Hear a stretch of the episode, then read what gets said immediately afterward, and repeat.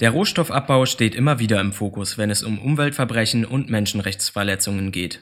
Ein deutschlandweites Bündnis von Nichtregierungsorganisationen fordert deshalb eine umfassende Rohstoffwende.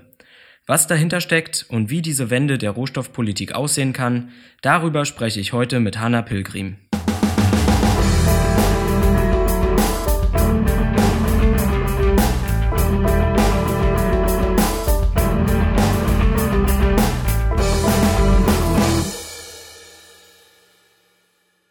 Hallo und herzlich willkommen zu Kompass Weltwirtschaft, dem Podcast von PowerShift. Vielen Dank, dass ihr heute dabei seid. Mein Name ist Jeremy Österreich, ich bin hier Mitarbeiter bei PowerShift und ich freue mich darauf, die kommenden Kompass Weltwirtschaft Sendungen zu moderieren.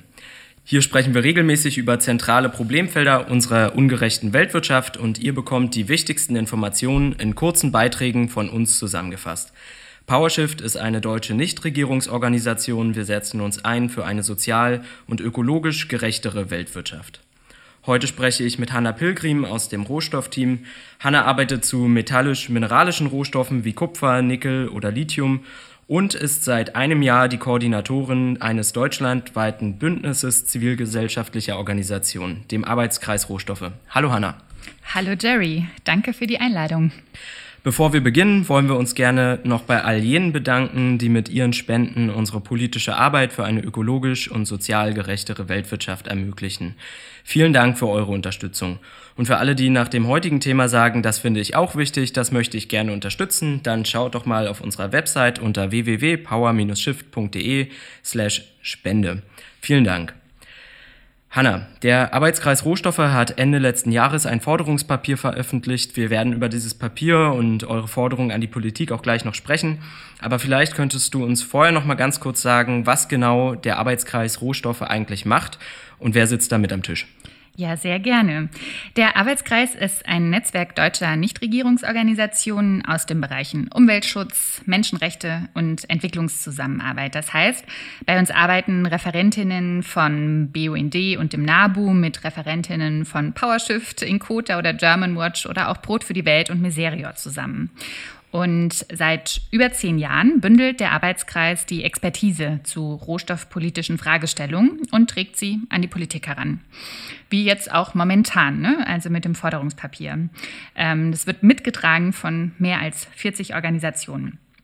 Und im Fokus unserer Arbeit stehen metallisch-mineralische Rohstoffe, die bislang in der öffentlichen Debatte unseres Erachtens nach noch viel zu wenig thematisiert werden. Das heißt, wir schauen kritisch auf den Rohstoff G- und Verbrauch in Deutschland, die Einbettung in globale Wertschöpfungssysteme und vor allem auch auf die Auswirkungen des Rohstoffabbaus in den Förderländern. Genau, und weil ihr das im großen Bündnis macht, haben die Forderungen, die ihr stellt, natürlich mehr Gewicht bei der Politik. Genau, hoffentlich, ja. Könntest du für unsere Zuhörenden nochmal erklären, was bringt denn jetzt eigentlich 40 teilweise doch sehr verschiedene Organisationen dazu, beim Thema Rohstoffgerechtigkeit zusammenzuarbeiten? Ja, der Rohstoffsektor ist geprägt von einer Vielzahl an Problematiken an ganz unterschiedlichen Stellen der Wertschöpfungskette, die teils sehr komplex sind und auch teils intransparent, aber vor allem am Anfang der Wertschöpfungskette, also im Bergbausektor, äh, wo wir vor allem auch sehr stark draufschauen, erreichen uns immer wieder gravierende Berichte. Ob das das Brechen von Rückhaltebecken von Eisenerzminen ist, ob das die Vertreibung lokaler Bevölkerung durch Minenerweiterung, Verschmutzung von Flüssen durch das Ableiten toxischer Reststoffe des Bergbaus sind oder in Anführungszeichen einfach europäische Bergbaukonzerne, die im Verdacht stehen, millionenschwere Korruptionszahlungen geleistet zu haben.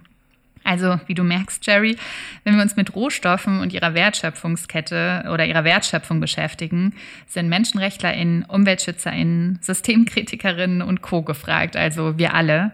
Und der Arbeitskreis versucht, diese Problemfelder durch die jeweiligen Schwerpunktsetzungen der Organisationen eben umfassend zu betrachten. Also eine weitere Stärke eines breiten Bündnisses, denn äh, viele verschiedene Schwerpunkte bedeuten natürlich auch viel unterschiedliche Expertise. Genau. Dieses breite Bündnis aus Organisationen hat Ende letzten Jahres jetzt ein Forderungspapier veröffentlicht mit dem Titel Krisenverschärfendes Handeln stoppen, Rohstoffwende umsetzen. Ihr bezieht euch darin auf die Probleme und Krisen, die der Rohstoffsektor immer wieder systematisch erzeugt und verstärkt. Ihr schreibt zum Beispiel, Die Zukunft verlangt einen politisch kohärenten und global gerechten Umgang mit Rohstoffen des Planeten, um eine Verschärfung der Klima-, Umwelt- und Menschenrechtskrisen zu verhindern.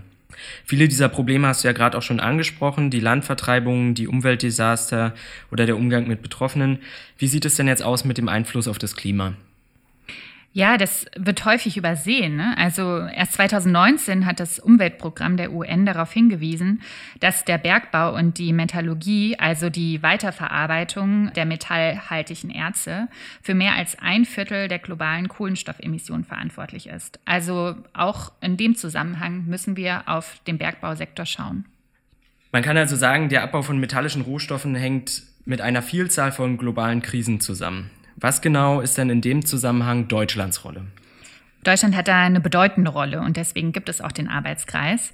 Wir kennen alle das viel verbreitete Bild Deutschlands als sogenannten Exportweltmeister, aber das ist nur die eine Seite der Medaille. Um viele Produkte exportieren zu können, importieren deutsche Unternehmen für die Produktion auch enorm viele Rohstoffe. Wir gehören weltweit zu den größten Verbrauchern von metallischen Rohstoffen und sind bei Primärmetallen nahezu 100 Prozent abhängig vom Abbau andernorts, also nicht in Deutschland. So importieren wir große Mengen aus Lateinamerika, aus dem südlichen Afrika oder Asien. Und mit Primärmetallen meine ich die, die im Bergbau gewonnen werden. Dem krisenverschärfenden ausbeuterischen Umgang mit Rohstoffen setzt der Arbeitskreis Rohstoffe einen global gerechten Umgang entgegen. Ihr schreibt also zum Beispiel, eine grundlegende Wende in der Rohstoffpolitik ist unabdingbar. Was können wir uns vorstellen unter dieser grundlegenden Wende der Rohstoffpolitik? Ja, wir stehen ja momentan vor den größten Herausforderungen unserer Zeit, also Klimakrise, Biodiversitätsverlust, Umweltzerstörung, Menschenrechtskrisen und so weiter. Und für uns als AK sind das keine trennbaren Phänomene. Eher sehen wir sie als Ausdruck eines strukturellen Problems, das tief verwurzelt liegt in einer ungleich gewachsenen Globalisierung und einer auf Wachstum basierten kapitalistischen Wirtschaftsweise des globalen Nordens. Und die Auswirkungen davon sind sehr, sehr ungerecht verteilt und äußern sich in lokalen Konflikten um Land und Ressourcen in vielen Regionen, vor allem auch im globalen Süden. Und gern wird dann immer darauf verwiesen, ja, dass die Lösung ein bisschen mehr green und smart und ein bisschen mehr Nachhaltigkeit, dass wir die Probleme schon lösen können. Das wird aber der Komplexität und der Tragweite und der tiefen Strukturen dieser globalen Ungleichheit aber nicht gerecht. Und da vertreten wir als Arbeitskreis eine andere Überzeugung. Wir sagen, unsere krisenverursachende Lebens- und Wirtschaftsweise ist durch Institutionen in unserer Gesellschaft maßgeblich strukturiert. Und aus diesem Grund steht die Politik in der Verantwortung, geeignete Rahmenbedingungen zu setzen, die ein rohstoffarmes, also auch ein Metall, eine metallleichte Lebensweise ermöglichen und fördern sollte. Hm. Und genau auf diese Rahmenbedingungen geht ihr in dem Forderungspapier auch ein. Vielleicht könntest du uns noch mal so darlegen, wie können wir uns diese Rahmenbedingungen jetzt vorstellen? Ja, aus unserer Grundperspektive, die ich jetzt eben erläutert habe, ergeben sich drei Hauptziele für uns. Zum einen, um global gerecht und innerhalb planetarer Grenzen zu handeln, gilt es, die Reduktion des absoluten Verbrauchs von metallischen Primärrohstoffen in Deutschland voranzutreiben. Zum anderen müssen Unternehmen, die Rohstoffe als solche oder in Form von verarbeiteten Produkten nutzen, entlang der gesamten Lieferkette menschenrechtliche und umweltbezogene Sorgfaltspflichten umsetzen. Und Außerdem muss die Bundesregierung dafür Sorge tragen, dass von allen Handlungen, die von Deutschland ausgehen, die Rechte der Betroffenen in den Abbaugebieten geschützt werden. Insbesondere die der besonders gefährdeten Bevölkerungsgruppen, wie zum Beispiel indigene Völker. So reichen unsere Forderungen von Kreislaufwirtschaftsthemen über das Lieferkettengesetz und der Ausweitung der Konfliktmineralienverordnung bis hin zur Handelspolitik. Hm, insgesamt sind es äh, sieben Punkte. Wir werden da jetzt nicht auf alle diese Punkte eingehen können, aber für unsere Zuhörenden, wenn euch das weiter interessiert, ihr findet alle Forderungen im Papier, dass wir euch unten in den Show Notes verlinken und dass ihr auch auf der Internetseite des Arbeitskreises finden könnt unter www.ak-rohstoffe.de. Hanna, vielleicht äh, könntest du ja trotzdem mal auf eines der Hauptziele genauer eingehen, zum Beispiel das Ziel, insgesamt weniger Rohstoffe zu verbrauchen und uns da eure Forderungen einfach nochmal ein bisschen darzulegen. Ja, sehr gern. Wenn wir es mit der globalen Rohstoffgerechtigkeit wirklich ernst meinen, und das tut der Arbeitskreis, dann müssen wir auf jeden Fall unser global seit jeher enorm hohen Rohstoffverbrauch problematisieren. Und bei einem unserer Hauptziele, also der Reduktion des absoluten Rohstoffverbrauchs, fordern wir von der kommenden Bundesregierung ebenfalls eine rohstoffleichte, metallleichte Zukunft als Ziel zu setzen, diese mit verbindlichen und absoluten Zahlen festzulegen und dementsprechend auch Maßnahmen zu ergreifen und zu handeln. Außerdem muss die Struktur der Wertschöpfung in Deutschland so sein, dass Dinge, inklusive ihrer Rohstoffe nicht straight, also linear quasi im Müll landen, sondern geschlossen, quasi im Kreis gehalten werden. Das kann auf jeden Fall ein Hebel sein, weniger Primärmetalle zu benötigen. Aber es geht auf jeden Fall auch um ein weniger, also um Suffizienz. Wie groß und schwer müssen Autos eigentlich sein? Müssen wir alle eins haben, teils mehrere sogar? Sollten wir nicht mehr teilen? Wie können wir durch Software die Nutzungsdauer von Produkten auch verlängern? Also es gilt auch Fragen des Produktdesigns zu thematisieren, einen Hersteller in unabhängiges Recht auf Reparatur umzusetzen und die Ziele neu zu definieren. Also es geht um Vermeidung von Dingen und ihrer materiellen Basis. Es geht um die längere und Mehrfachnutzung von Dingen, sprich ihren Rohstoffen.